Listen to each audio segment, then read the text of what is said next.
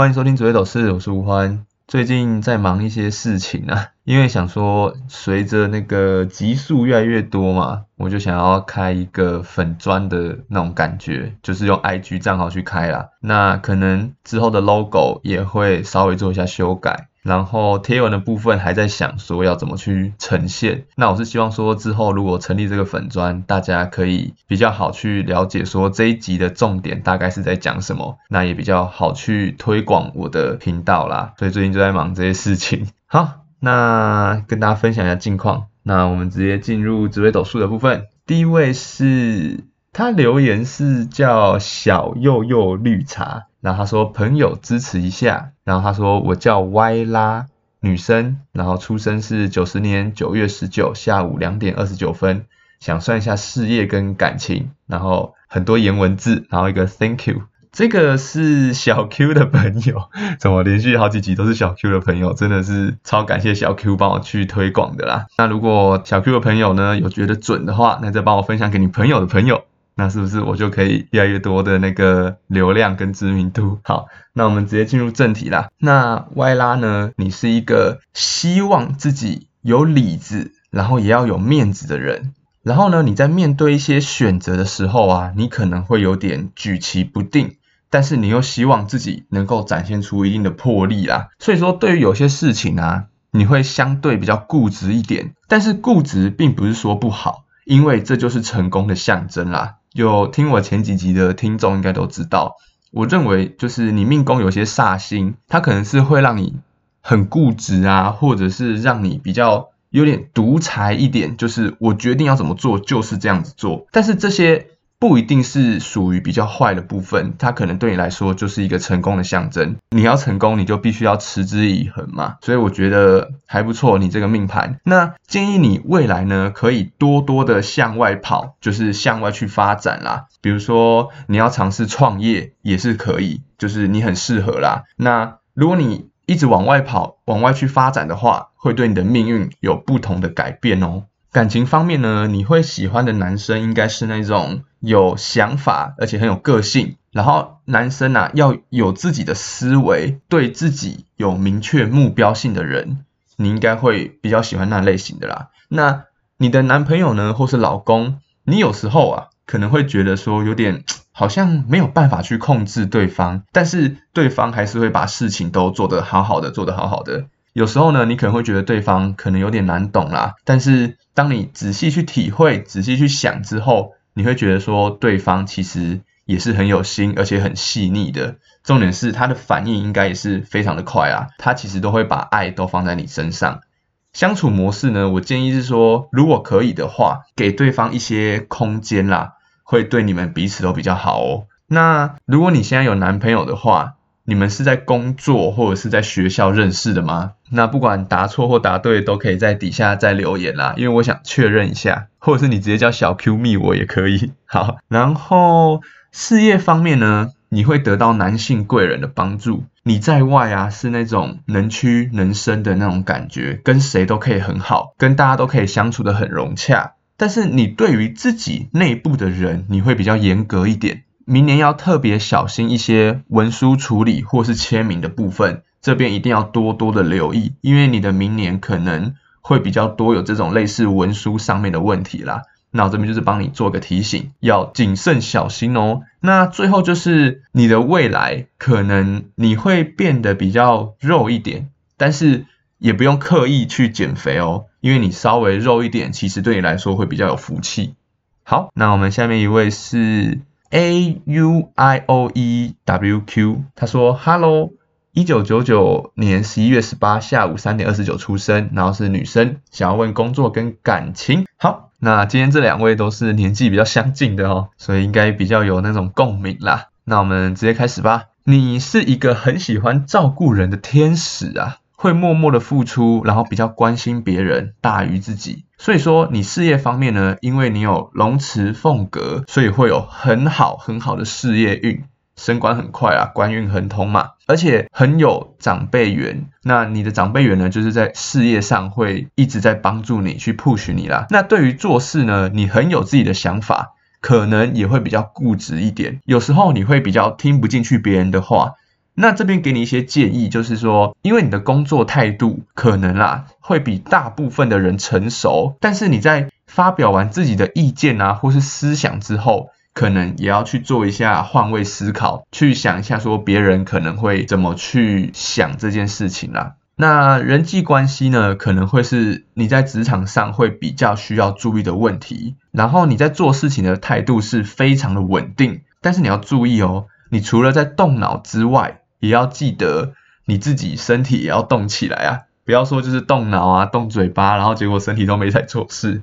好，然后感情方面呢，你喜欢的对象应该是有一点点小小的孤僻，但是你头脑转得非常快，有点聪明的人啦。但是对方可能在决定事情的时候会有点犹豫不决，所以在做决定这方面呢，你可以多多的去帮助对方。再来就是可能身边。会有一些有女朋友的男生也会对你示好，但是你这边要特别小心，绝对不要做错了决定啊！因为这个关系呢，很容易会变成说，可能对方的女朋友会搞到你上班的地方去闹你啊，就是可能会把这件事情闹很大啦。所以说，喜欢你的人很多，但是要小心，不要被骗了。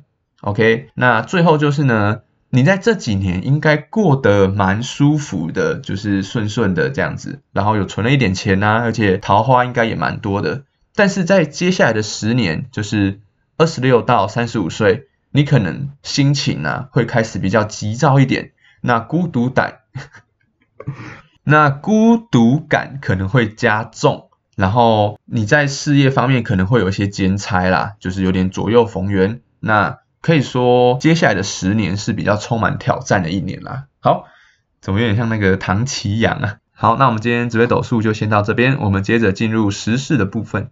那这边先谢谢大家在我的 IG 上面踊跃的投票啦，因为有追踪我 IG 的应该都知道，说我这次有三个主题让大家去选嘛。因为我觉得说这三个主题真的都很好讲，但是我不知道讲哪一个，所以说我就根据最多人想听的。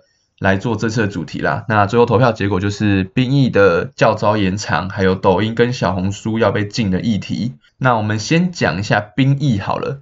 那我这边先提一下，我最近也遇到了兵役问题，就是大家都知道我去申请提早入伍嘛，而且根据政府提供的行程表来说呢，我是可以在十二月之前就进去当的。但是搞到最近十二月了嘛，我都还没有拿到兵单。所以我就打电话过去问，结果他们就给我一堆理由跟借口说，呃，因为前面太多人了，啊，我算是优先入伍的最后几批，前面大概还有六七十个人呐，而且他们也是听从上面的指示，所以没办法帮我什么，只能跟我确定说今年是当不到了，然后还安慰我说要往好处想，我比那些没申请提早的人还要早。我想说好哦，因为我本来就是想要确认一下而已，只是。我在猜啦，他们可能最近有常常被骂吧，所以说其实我根本还没有讲到任何一个字哦，他就一直狂跟我解释这些有的没的，有的没的，噼里啪啦一直讲。那我最后也是想说，那如果他们是听命于上级的话，那我也不要去为难人家了啦。那我也是知道说，哦，那我今年不会当道，所以我可能会继续投入这个 podcast 吧，不要说就是突然停止了或是怎样子。那。我后来有去思考说，为什么大家这么想要急着入营的原因是什么？那我们回归正题啊，根据那个军文社指出，十四天的教招呢扩大，它从一点五万人提升到了二点二万人，那大约是增加七千人左右。那五到七天的教招呢维持九点六万人。那跟一些比较不懂人讲一下，教招简单来说就是你退伍之后呢，每年会抽人让你再回去当兵啦。那有十四天，也有五到七天。我自己是根本还没当过兵啊，不过听起来就很麻烦。你上班上的好好的，然后突然说，哎，这十四天或是这五天要把你抓回去要当兵，那你可能原本有排一些行程啊，或者是一些公司指派的一些作业，那你就突然被打乱了嘛。所以我就觉得说，教招这个东西是还蛮麻烦的，尤其是现在改成十四天人数要增加，等于说你被抽中的几率也就增加了嘛。那我们接着讲一些数据上的东西。以后的教招可能也不会太过轻松了，为什么？因为所有的训练都会增加，那像是武器的射击训练会增加二点三倍，射击弹药会增加二点二倍，战斗课程会增加四点七倍等等。但是薪水也有相对应的提升啦，像是原本士兵一天是七百变一千零五十，士官八百变一千二，那如果说你士兵呢换成时薪的话，一小时大概是四十四元啦。但是包吃包住，而且连你在睡觉都在赚钱哦。所以说，就像巴菲特说的，如果你没办法在睡觉时也能赚钱，你就会工作到死掉的那一天。所以说，教招变相成了一个睡觉赚钱法，这样大家听起来有比较心动吗？那再来就是出国的标准，因为之前在兵役维持四个月的时候，如果有役男要出国的话，可以用线上申请的功能，那那功能就是很方便很快速嘛。但是现在兵役要改为一年。这件事情感觉箭在弦上啦，所以说出国的标准也就提高了。那现在不管你是要出国留学或是要出去玩，听说一男都是要提前一个月啦，并且经过政府单位的核准。那这点我觉得有点像是倒退到我们父职辈的那个标准的啦。所以说，如果你满十八岁的，然后符合艺龄的男生。如果你要出国的打算，记得要提前做功课啊，不要到时候行程都安排好了，结果没有提早去申请，然后又不能出国，然后行程又 delay，那就差赛了嘛。那以上是一些数据跟资料跟大家分享一下啦。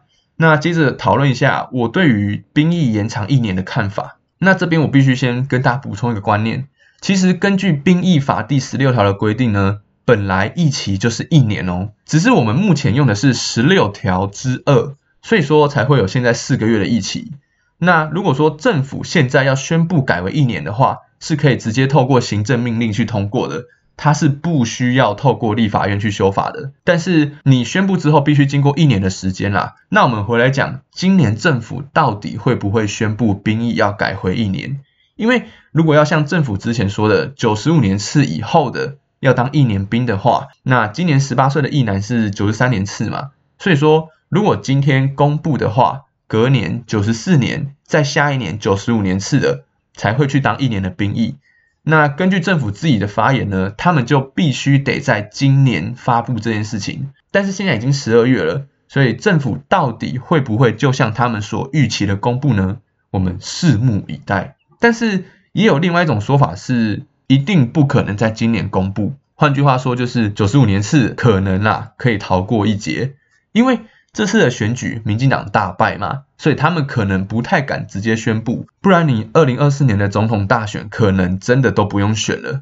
就是讲真的，就是超级可悲的啦。你把政治跟兵役扯在一起，但是事实就是如此啊。如果他们真的如期宣布的话，很多年轻人啊，甚至你家长的票都会跑走嘛。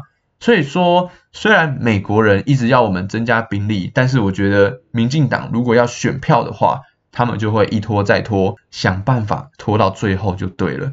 那我们再换句话说，下一届的总统大选，如果要有票的话，你把这个议题讲清楚、说明白，就会是一个重大的关键。那接着再以我的角度去做一下分享啦。那我希望不管是哪一个党的侧翼或者是网军，随便都能听到，那帮我分享出去。因为我现在的身份就是可以投票，而且又要去当兵的年轻人啊。我不敢说我的想法一定是对的，但是一定也有不少人跟我一样有相同的看法。首先就是这个兵役的时间长短啦。老实说，兵役的延长并不能解决现在的问题。就听听看我前面说的嘛。申请一个提早入伍，比抢那个 Blackpink 的票还要难呢。那是为什么？我在想，会不会是因为大家都不想要当一年的兵呢？然后大家都不想打仗，是不是这个原因？那有多少人是因为这个原因去申请的？那假设说你改成一年了，然后要增加教招的人数，那是不是会让大家更反感、更担心会有打仗的可能？那假设我们现在要改回一年的话，那要怎么运作就会是一个大问题了。第一个是你营区跟班长两个都完全不够啊，你很多的营地早就早就变更了，而且没有足够的班长去训练那些新兵啊。再来就是一年也不够，真的要准备打仗的话，就是要恢复到两年到三年的兵役嘛，像是我们父执辈那样嘛，路易特、路厄特，这样才能够把你训练成一个可以操作武器的士兵嘛。那最后就是多出来的一年兵要去哪里？目前看起来啦。只能去戍守海边，增加海防，就是防止抢滩嘛。因为一年的兵不可能叫你去操作飞弹啊，那这些一年兵不就会被当成肉靶吗？就是第一波被牺牲掉的人啊。那如果这样子的话，我们会怎么想？我们会想要去当兵吗？所以说，所谓的国防战略要搞清楚，我不是国防专家啦，但是我所提出的这些问题，政府有办法去解决吗？再来就是我最近有在看那个少康战情室啊，那我听到沈富雄沈大佬，那他提出了一个让我觉得很好的建议，他说现在我们征兵不用一年兵，不用坦克兵，不用装甲师，啊也没有所谓的海军陆战队，因为海军陆战队呢是要去进攻，要去抢滩的嘛。但是我们主要的目的是防守，而不是进攻。这边大家要搞清楚哦。所以说可以不用去特别训练海军陆战队。再来就是，如果征兵不做武器的训练，要干嘛？就是要训练一些防灾、防难、救护，还有民防的一些技能，像是你的绷带要怎么绑啊，怎么做一个正确的 SOP 嘛。那我自己个人是觉得说，或许可以再增加一些无人机的操作啦。就是你像现在什么刺枪术真的有用吗？所以说这些训练要确确实实的完成个考核。那如果你六个月之后有通过考核，你就可以退伍。那如果说你没有通过，最多就是延长到一年。然后至于一些飞弹啊、火炮的设计训练，就用募兵制的。然后薪水至少要是现在的两倍吧，因为依照目前的资历来分，募兵制的薪水大约是三到五万。那如果有办法提升两倍的薪水，那是不是可以吸引更多真的有心而且真的有能力来当兵的人？因为你说真的啦，大陆的国防预算是我们三十倍，我们的三十年是人家一年，那这样我们到底要怎么打？所以说还是希望能够避战啊，避战对我们来说才是最好的上上策。那也希望民进党不要再用言语来刺激大家什么抗中保台了。我们喜欢台湾，但是不希望战争。我们希望和平，但不是投降主义者啦。那是以上我对兵役的一些看法啦。那我们接着讲一下抖音跟小红书可能要被禁的事情。目前是说只有台湾的公部门有被禁止啦，但是未来会不会禁止人民使用呢？就比较不确定。我觉得很好笑的是说，如果真的禁止人民使用的话。大家不就要跟我们现在所说的自由民主背道而驰了吗？对吧？所以说，如果真的禁用的话，会不会越来越像中国的独裁政府呢？大家可以思考一下。那有些人会说，抖音可能会取得人民的资料啊。那美国一点三亿人在用，那为什么美国不禁止？那如果说会泄露台湾的地图，其实那个北斗卫星都拍得一清二楚的啦。所以其实我觉得说禁个这个 A P P 没什么用，反而会造成人民的反感而已。怎么说？现在变成看个那个短视频儿，呃，就变成一个万恶的冤首了呢？再来就是我们讨论一下抖音这个东西好了。不知道大家有没有在用抖音啦？那我自己呢是有抖音账号的，但是没有发影片啦。那以我自己目前的年纪呢，我可以知道说抖音的这个 APP 它的评价是超级两极。有些人觉得很好看，有些人觉得里面就是一些垃圾东西。什么抖音一响，父母白养嘛？那我就先来说一下我个人的观点。我不得不说，抖音真的会让人上瘾，因为这个 A P P 真的太方便了。你就看一下，然后诶不想看就往上滑，一直滑一直滑，它也不用，它也不会累格，也不会说要跑一下，就是很快速很快速可以一直看一直看。你往下一滑又是一个新影片嘛？但是也不得不说啦，上面的人无奇不有，你耍白痴的也好，整天在那边。露身材的也罢，或是整天在那边什么黑桃诶噔噔噔噔噔噔，还有什么啊叮叮当当叮叮叮叮叮当当当这些有的没的啦，然后怎么觉得好羞耻？然后还有它上面还是有一些心灵鸡汤类的啊，或是有一些关于时事的消息。那我这边必须跟大家讲一个非常残酷的事实：抖音的演算法是超级无敌强的。强到什么程度？连主客博都想要去抄袭。所以说，你可能会在抖音上看到某个主题啊，我们举例一个辣妹在那边跳舞好了，然后那个城市只要发现说，哎，你看这类的影片看的特别的久，那他会他就会透过那个演算法去让你看到更多这种东西。所以听到这边，大家有发现什么吗？如果有人说抖音都是白痴东西啦，怎么滑都是那些啦。那代表说他自己就是一直在看那些东西，所以才会一直出现那些白痴东西的。所以对我来说啦，抖音或许有些很奇怪的人在上面，但是抖音给我们创造的价值是非常大的。它是一个很好去创造流量的 APP 嘛。你既然生在这个时代，你就必须得去承认，现在的流量就是所谓的金钱。我们要跟上时代嘛。那到底谁会去跟钱过不去呢？那或许那些网络上你认为是在耍白痴的人，其实他们是比你还要更聪明，知道如何透过这些工具来赚钱的人，也说不定啊。那以上是我对这两个议题的看法跟浅见，欢迎大家在底下留言，也分享一下你自己的看法吧。那我们接着进入留言的部分，第一位是晶晶日日，他说我要走大运，耶！然后留言是真的，不是国民党变好了，是民进党引起民怨。希望民众党能崛起，多一党来监督，也许政治会有点不同。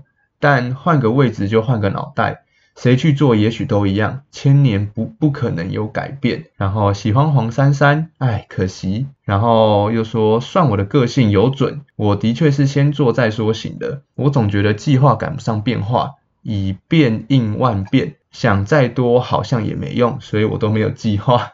然后有勇无谋，哈。然后持续收听，挂号上一集没准时更新哦，该罚挂号。晶晶日日就是超级大粉丝又来留言，那非常长的一串留言啊，那我这边先道歉，因为上集没有准时的去上我这个节目，是因为我想说换一个时间点上看看会不会有奇效啦，那结果发现好像也差不多，所以今天一样会是大概六点左右上片啦。那这边先说对不起。那我们先讲，你说喜欢黄珊珊真的很可惜。其实我自己也觉得台北市黄珊珊真的是可惜了啦。因为我一开始也觉得说黄珊珊有可能会当选。那他当选的原因是因为你去看各个新闻台他的民调嘛，那时候不是蒋万安第一就是陈松第一嘛，黄珊珊永远都是第三名。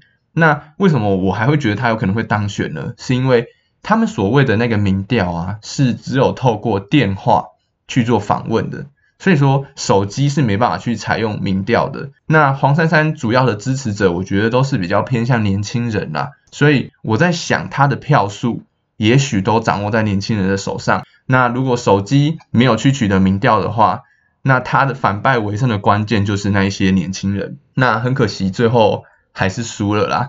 然后我会觉得黄珊珊比较。适合原因当然就是他的资历嘛，二十一年的台北市议员，还有三年的副市长，这个就是集战力啊！你一上任你就马上可以去做事情了。所以说，好了，的确的确是可惜啦。那希望未来他也能继续努力。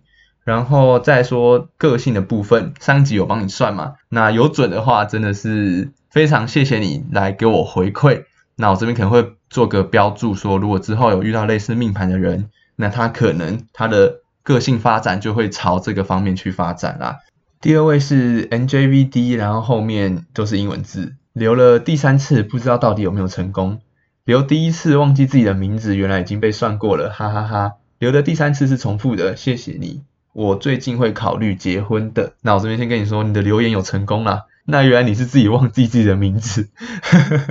好，那希望你回去听之后有算到你想要算的啦。然后你说最近会考虑结婚，那所以说这个红鸾心动其实也还蛮准的嘛。那假设你的未婚夫有兴趣的话，看他要不要来给我算一下啦，或者是你偷偷的跟我讲，我们就偷偷的算，对不对？知知道一下他的个性啊。然后你说要结婚，那就是祝你们永浴爱河啦，然后爱情永固，希望你的婚姻美满。那谢谢你的留言，那希望你之后也能持续的来关注我的频道，然后继续的留言，谢谢你。好，那最后就是如果之后一样有像这种很多议题可以讲的时候呢，我一样会在 IG 开一个投票啦，那再请大家投出自己最想要听的主题。那如果有其他有兴趣的，一样可以在我的 Podcast 底下留言。那我们今天紫微斗士就先到这边，拜拜。